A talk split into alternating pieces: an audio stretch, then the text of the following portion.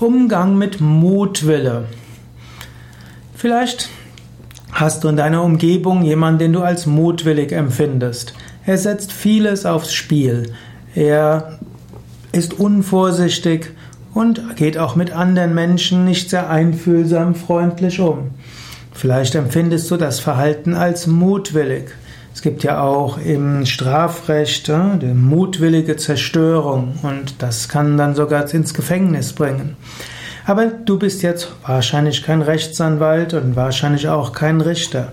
Falls du siehst, dass jemand etwas mutwillig zerstört, dann ist es am klügsten, die Polizei zu rufen und die soll sich darum kümmern. Wir leben ja jetzt nicht in einem Staat, wo äh, etwas übermäßig geahndet wird. Aber es ist nicht gut, dass äh, öffentliches Eigentum zerstört wird und dann die anderen darunter leiden. Aber wenn jemand äh, für sich selbst mutwillig ist, dann soll er das doch tun. Du musst dich nicht zum Richter über andere aufschwingen. Menschen sind unterschiedlich und Menschen haben auch das Recht, Fehler zu tun und zu scheitern. Man lernt auch durch Fehler, man lernt auch durch Scheitern.